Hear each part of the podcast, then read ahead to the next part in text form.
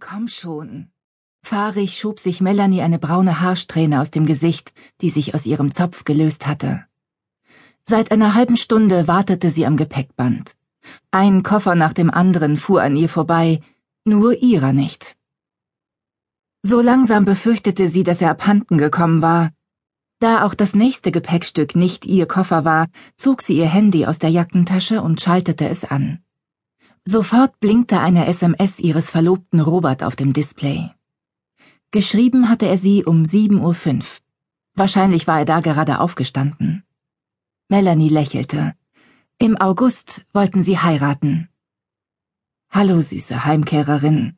Kann dich leider nicht abholen, aber meine Gedanken sind bei dir. Muss zu einem Termin. Heute Abend feiern wir ausgiebig. Ich freue mich so sehr, dich endlich wieder in meinen Armen halten zu können.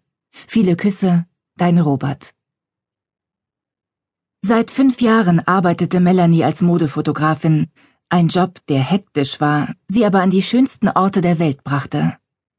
Mit ihren 29 Jahren hatte sie bereits die halbe Welt bereist.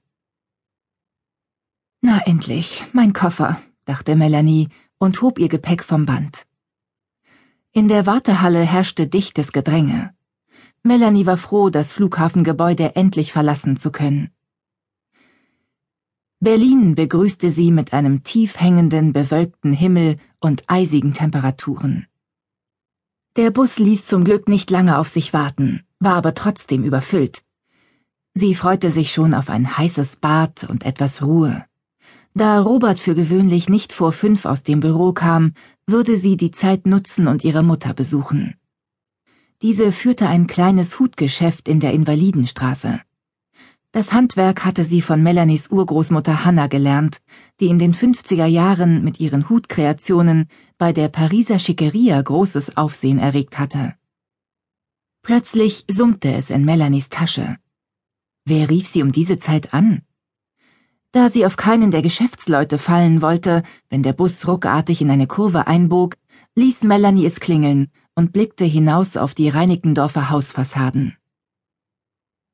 Eine halbe Stunde später hatte sie ihre Haltestelle endlich erreicht. Die Wohnung empfing sie wie immer mit warmen Farben. Das rote Lämpchen des Anrufbeantworters blinkte. Sie haben zwei neue Nachrichten, verkündete das Gerät mit monotoner Stimme, und schon ging es los. Hi, hier ist Charlotte. Ich weiß, du bist sicher noch im Flieger, aber wenn du wieder da bist, melde dich bitte. Ja? Ich habe hier einen Auftrag für dich, nachdem du dir alle Finger lecken wirst. Ich sage nur zwei Wochen Karibik. Also, ruf an. Piep. Polizeiobermeister Werner hier. Bitte melden Sie sich unverzüglich unter der Nummer. Die Polizei sprach auf ihren Anrufbeantworter? Ihr Herz begann zu rasen. Hastig zog sie das Handy aus der Jackentasche. Sofort rief sie zurück. Nach fünfmaligem Klingeln meldete sich endlich jemand. Ja, Sommer hier. Sie haben bei mir angerufen? Der Polizist bestätigte und erklärte ihr, woher er die Nummer hatte. Und nur einen Atemzug später zerbrach Melanies Welt in tausend Stücke. Robert hatte einen Unfall gehabt. Auf der Autobahn. Um 7.30 Uhr. Melanie rief seine Nachricht auf. 7.05 Uhr. 25 Minuten später war es passiert. Melanie ließ das Telefon in der Tasche verschwinden, griff ihre Handtasche und stürmte zur Tür. Sie wollte nicht einfach nur anrufen, sie wollte den Arzt sprechen, der sich um ihn kümmerte. Sie wollte ihm sagen, dass er auf den Mann, den sie liebte, acht geben sollte. Am Unfallzentrum der Charité angekommen, parkte sie ihren blauen Toyota zwischen zwei riesigen Geländewagen auf dem Besucherparkplatz und rannte dann in Richtung Eingang. Zischend öffneten sich die Glastüren. Klinikgeruch schlug ihr entgegen. Die Schwester an der Rezeption blickte sie ein wenig mürrisch an. Entschuldigen Sie bitte.